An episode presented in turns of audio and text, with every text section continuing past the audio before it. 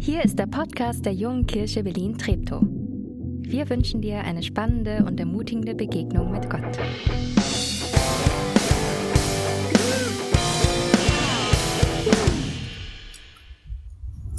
Muss noch dies, muss noch das, muss noch jenes und irgendwas. Muss noch hier, muss noch da und muss noch viel, viel mehr, bla bla bla. Ich muss mich nach einem Tannenbaum umschauen. Ich muss noch einkaufen und alles hübsch verstauen. Ich muss die Dinge, wie sie müssen, überschauen. Und muss auf jeden Fall noch die Winterreifen draufhauen. Ich muss die aller, aller coolsten Plätzchen backen. Ich muss noch auf dem Weihnachtsmarkt versacken.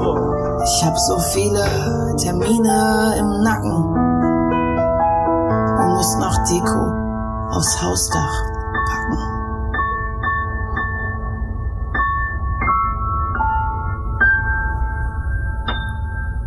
Muss nicht dies, muss nicht das, muss nicht jenes und nicht irgendwas. Ich muss nur eines, wie ich finde, für dich da sein, mein Kind.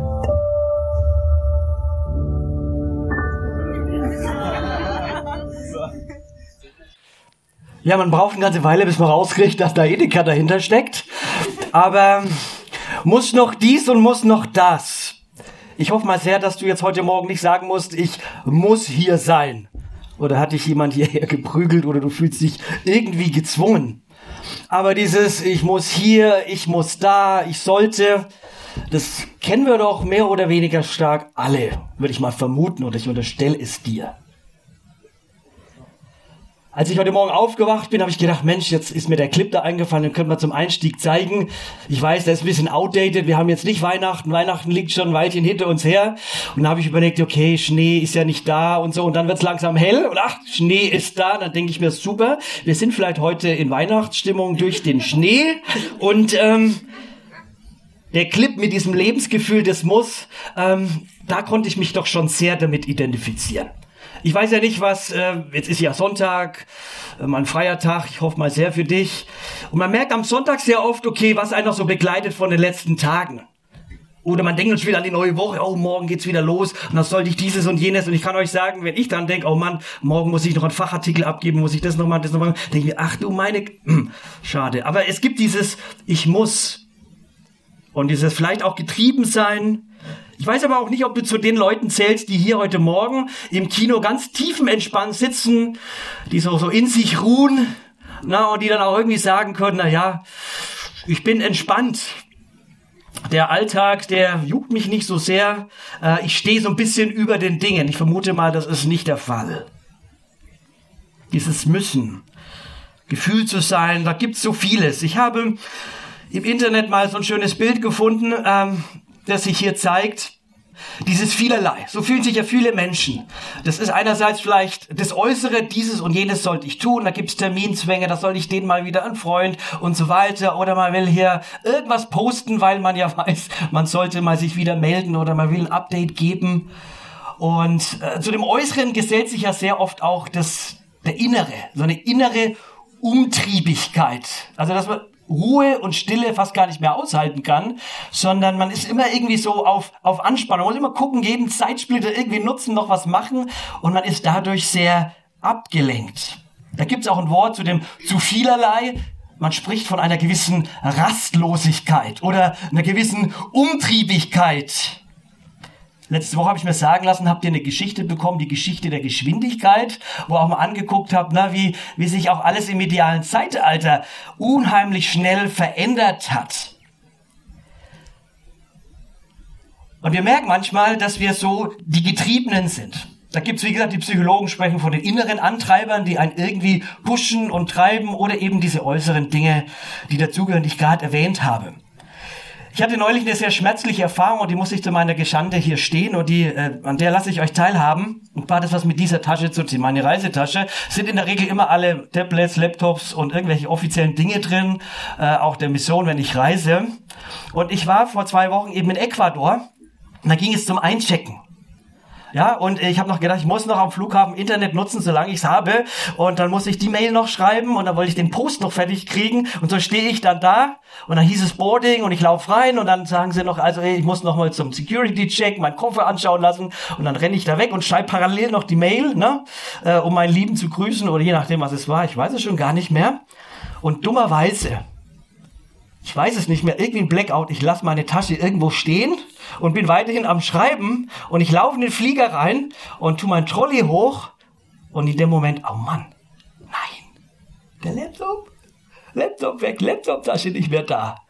Das sind schreckliche Gefühle, also Vielleicht kann sie sich damit identifizieren. Aber das war wirklich echt Palle in dem Moment. Und dann springe ich vor und die machen die Tür zu. Und ich sage der Stewardess, bitte lassen Sie mich noch mal raus, mein Laptop. Nö, geht nicht mehr, Brücke weg und so weiter. Ja, müssen Sie gucken, ob Sie ihn wieder finden. Ihr seht die Tasche, ich habe sie wieder gekriegt, Gott sei es gedankt. Ähm, zwei Tage später wurde sie gefunden. Zwei Tage später kam sie mit einem Bekannten wieder nach Deutschland und einen weiteren zwei Tage später war sie wieder in Bad Liebenzell, wo ich wohne. Also wunderbar, das ging sehr gut aus. Aber ich habe eines festgestellt.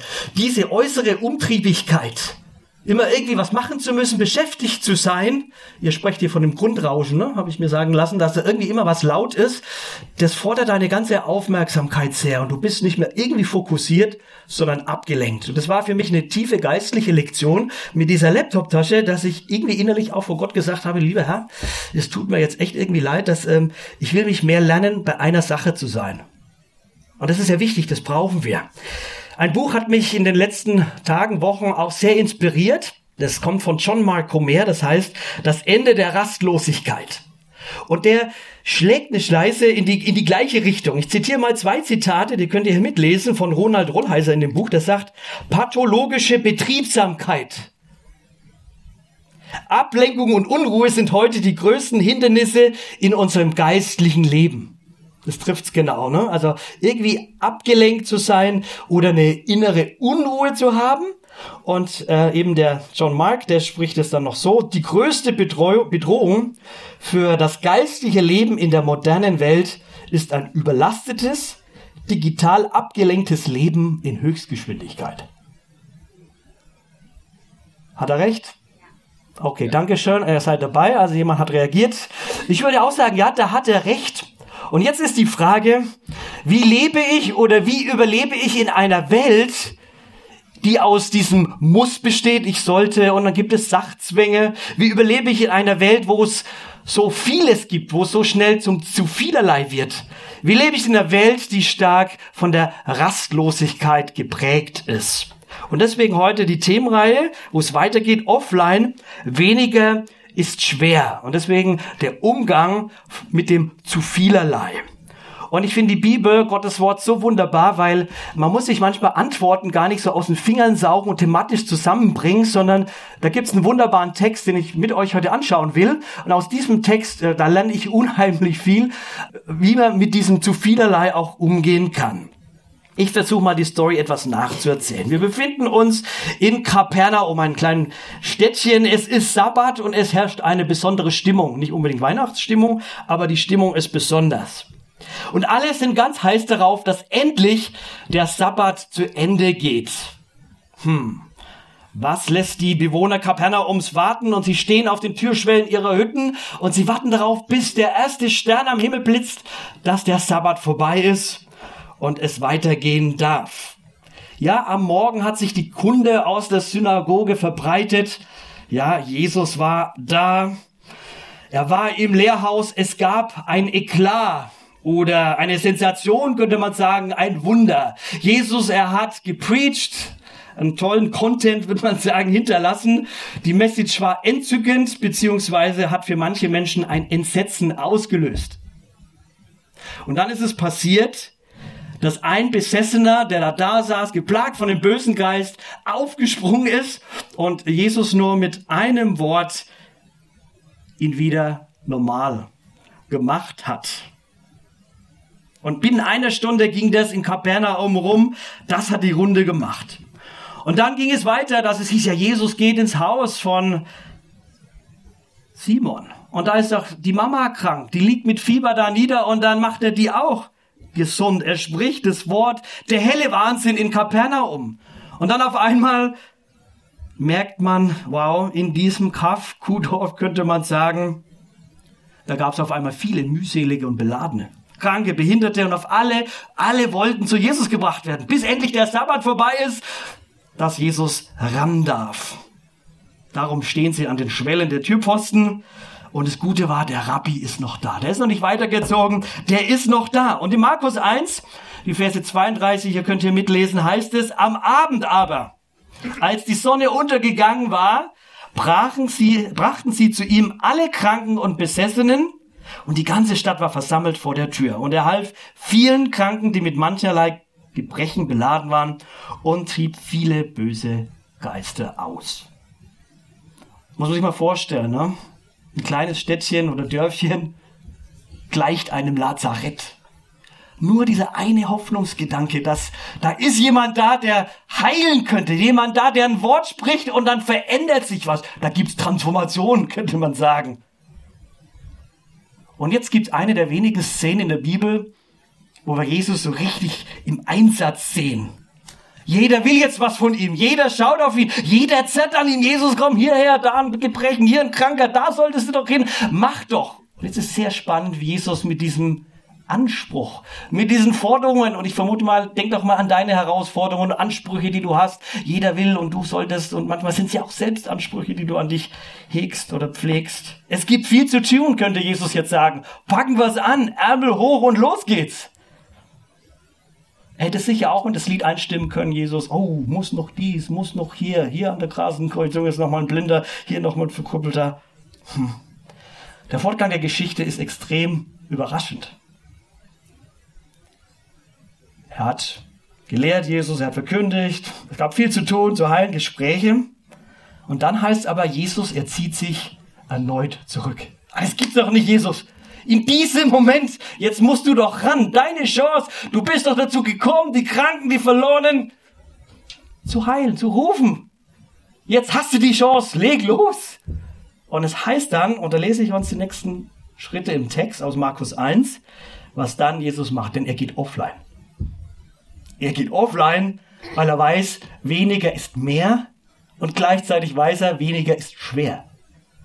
Also Thema. Wir lesen mal weiter. Und am Morgen, noch vor Tage, stand er, also Jesus, auf und ging hinaus.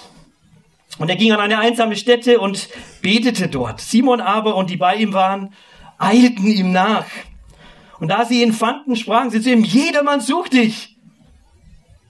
Und er sprach zu ihnen, lasst uns anderswo hingehen, in die nächsten Städte, dass ich auch dort predige, denn dazu bin ich gekommen. Und er kam und predigte in ihren Synagogen in ganz Galiläa und trieb die Dämonen aus.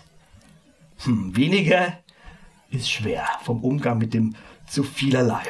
Ich will ein paar Gedanken, ganz einfache Gedanken weitergeben, die mich von dem Text her sehr angesprochen haben und die vielleicht auch dich ansprechen können. Der erste Gedanke ist, get up. Get up und suche sein Angesicht. Das heißt hier im Text, am Morgen noch vor Tage stand Jesus auf und er ging an einsamen Stätte, um zu beten. Kürzer, prägnanter könnte man es ja nicht sagen, ne? Jetzt fühlen sich immer die, die so die Nachteulen sind, nicht so ganz angesprochen, ne? Hm, früher am Morgen raus, hm. Ist das sinnvoll?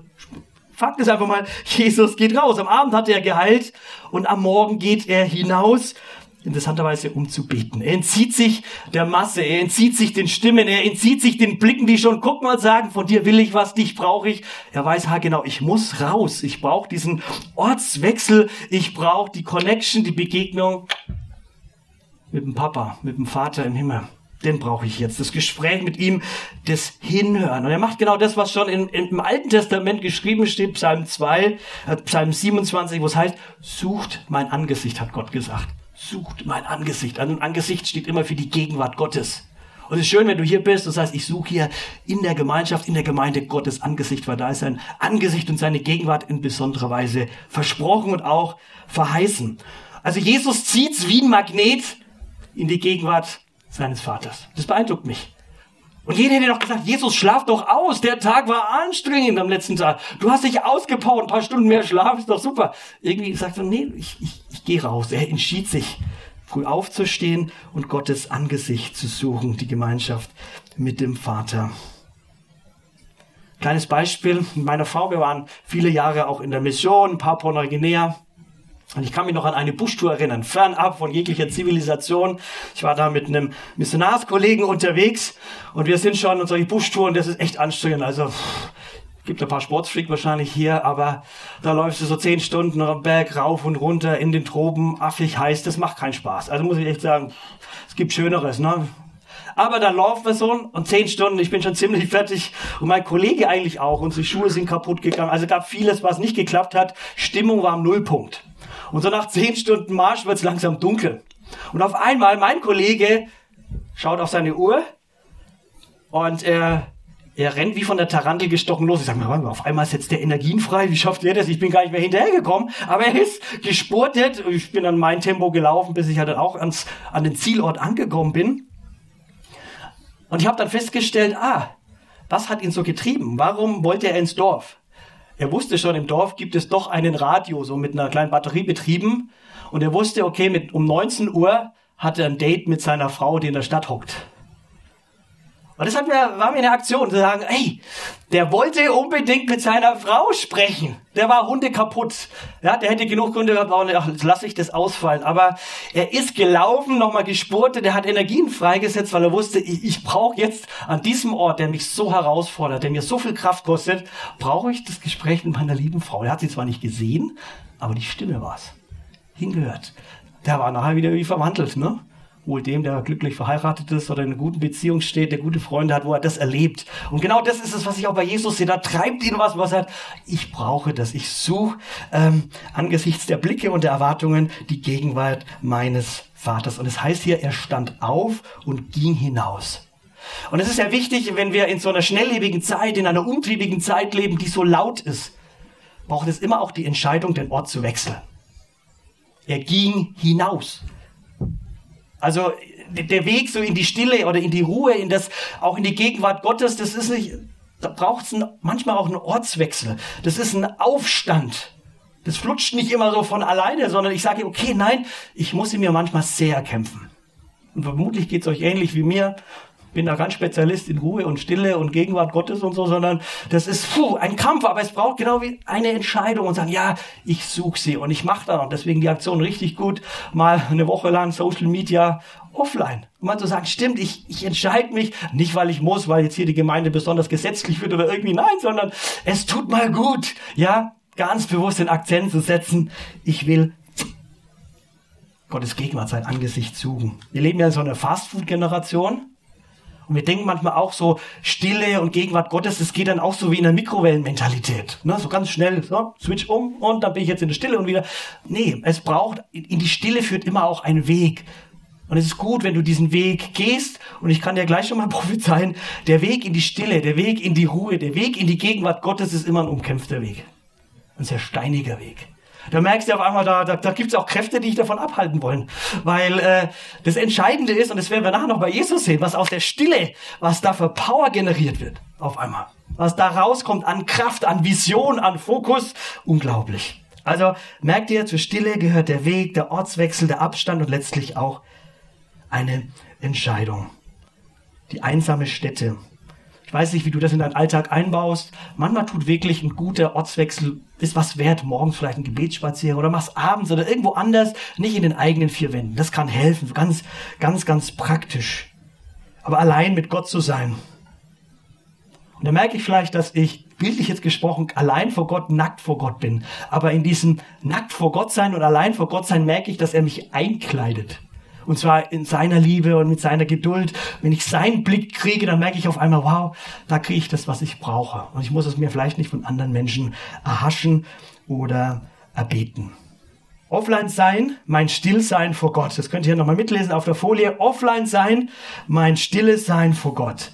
Und was ist jetzt das Besondere an der Stille? Und das möchte ich mal so ausdrücken. In der Stille empfangen wir Stärke inmitten aller Schwäche. Antworten inmitten aller Fragen.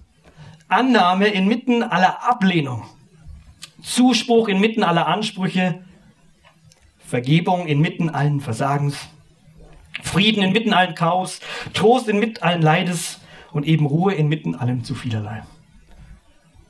Das klingt so schön, ne? Also die, Stille ist ein, ein Riesengeschenk, ein Geheimnis.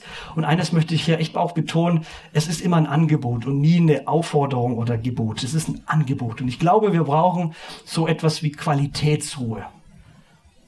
Qualitätsruhe, wo wir wirklich äußerlich einerseits zur Ruhe kommen, aber auch dann innerlich.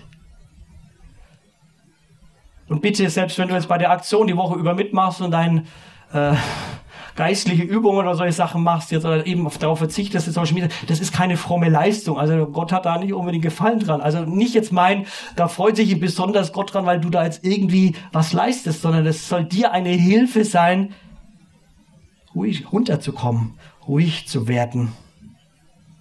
Get up, such sein Angesicht. Eine praktische Sache, die ich in mein Leben eingebaut habe, ich versuche das natürlich täglich zu tun, auch am frühen Morgen, bin eher ein Frühaufsteher, das ist vielleicht ein bisschen genetisch bedingt. Aber was mir sehr geholfen hat, als ich mal die Entscheidung getroffen habe, dass ich dreimal im Jahr einen kompletten Tag auf alle Fälle nur Stille mache.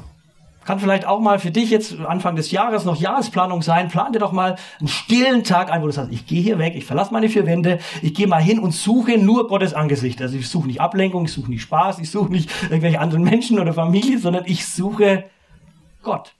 Und es ist sehr spannend, was daran auch passiert. Und zweites, keep calm, lass dich nicht aus der Ruhe bringen. Simon aber, so heißt es im Text, die bei ihm waren, eilten ihm nach, Jesus nach. Also Jesus geht jetzt ne, in die Hour of Power, ne, die Stunde mit dem Vater am Morgen und betet. Und dann auf einmal, er macht seine Offline-Zeit die Jünger rennen ihm hinterher. Und im Ursprung, im griechischen Urtext heißt, sie spionierten ihm nach. Also nicht so irgendwie, oh ja, Jesus, du betest, wir wollen das auch tun. Du hast die Gegenwart Gottes, da wollen wir auch mit, sondern eher, hey, so nach dem Motto, Jesus, wie kannst du nur? Jetzt, da war, da, da ist ein Erwartungsdruck, da, du solltest doch. Man spürt hier richtig den Vorwurf, den die auch haben und an ihnen bringen. Und da merken wir auf alle Fälle, wie gerade schon gesagt, Stille, sie ist umkämpft.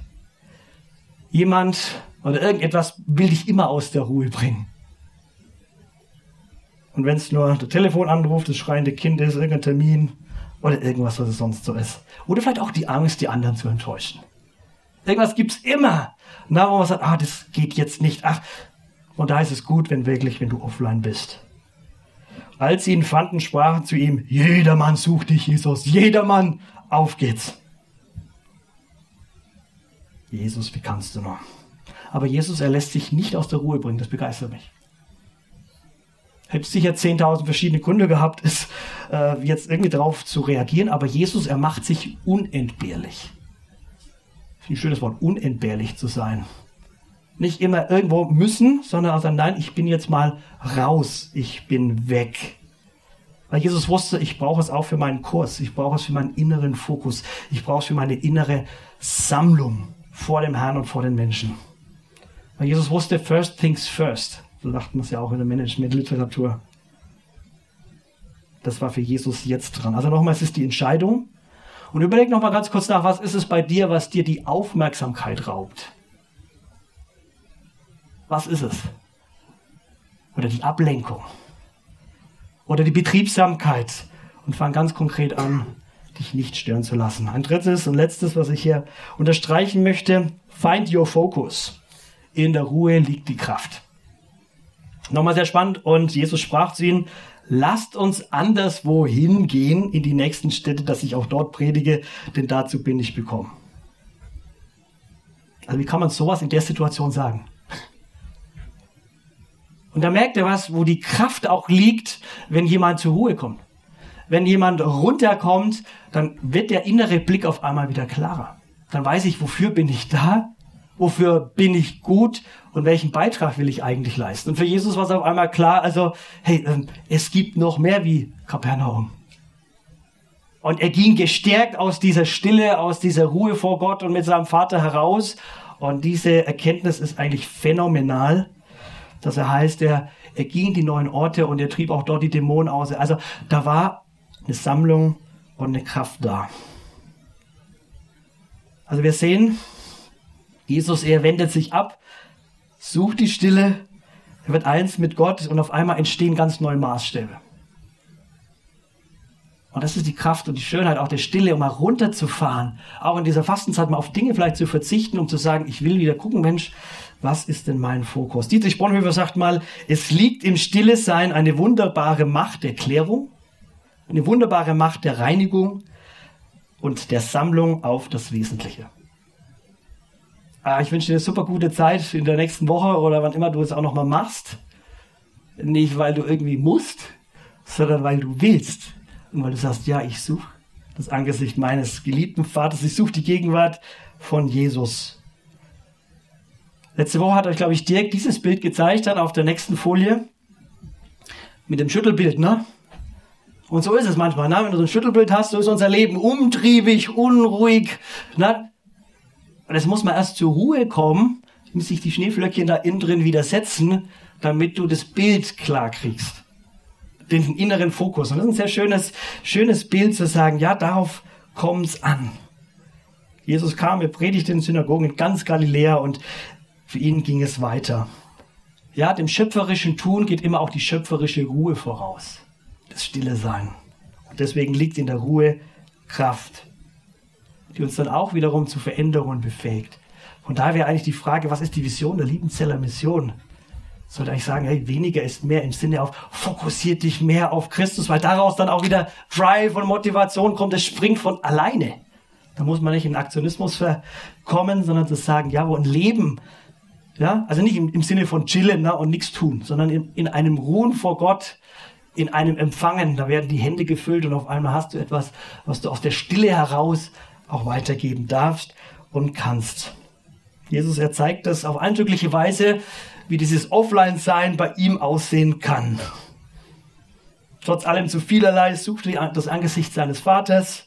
Er lässt sich nicht aus der Ruhe bringen, trotz aller Ablenkung. Und er merkt auf einmal, ja, in der Ruhe, da liegt Kraft. Da können wir nur lernen. Aber ich will nur eines auch noch untersteigen. Also man könnte jetzt sagen, na, Jesus ist so ein schönes Lebensvorbild guter Lebensberater, ne? so klingt es gut, ne? In, Fragen der Lebensbewältigung, so hat es Jesus gemacht, so mach du es doch auch. Aber Jesus ist mehr als nur ein Lebensberater oder jemand, der uns irgendwie hilft, damit wir hier gechillter aufs Leben kommen. Nein, er ist in dem Fall auch der, der selbst beansprucht zu sein, der Retter, der Heiland. Der Helfer, derjenige, der uns kennt, der weiß, was wir brauchen, der weiß, wie gestresst wir sind, der weiß, wie beladen wir sind, der weiß auch, was hinter diesem Ganzen steckt, hinter mancher Umtriebigkeit hinter manchem, was uns auch so belastet. Und er guckt da tiefer. Und er ist der, der uns nicht selbst uns selbst überlässt. Er macht uns das allergrößte Geschenk, indem dass er uns nahe kommt. Uns befreit auch aus dem Hamsterrad der Geschäftigkeit und Umtriebsamkeit. Die Systeme in dieser Welt, die uns eigentlich krank machen, wo es eigentlich immer nur um mehr geht, um schneller geht, um besser geht, um ein Weiter geht. Das ist unser System, in dem wir leben.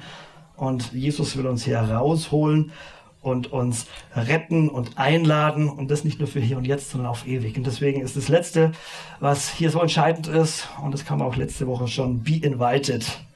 Kommt her zu mir alle. Das ist die Einladung von Jesus, auch im Neuen Testament, der immer wieder sagt, ihr, die euch abmüht, kommt her zu mir alle, die ihr mühselig seid, die ihr beladen seid, was immer da da ist, auf deinen Lebensschultern, auf deinem Herzen, in deinem Herzen Jesus sagt, ich will dich erquicken, ich will dich erfrischen, ich will dir gut tun, ich will dich in die Ruhe führen und leiten. Und deswegen ist auch ein Augenblick still.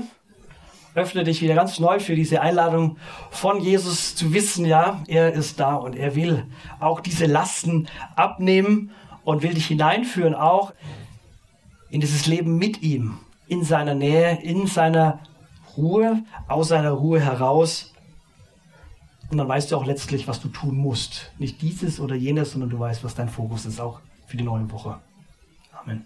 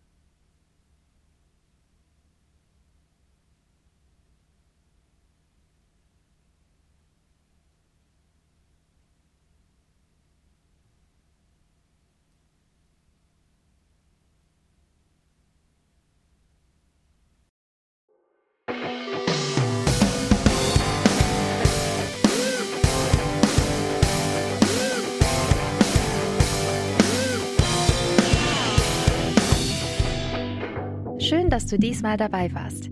Wenn du mehr über den Glauben erfahren möchtest, dann schreib uns gerne an info@jkb-treptow.de oder besuch uns einfach persönlich. Alle Infos findest du unter jkb-treptow.de. Wir wünschen dir eine gesegnete Woche.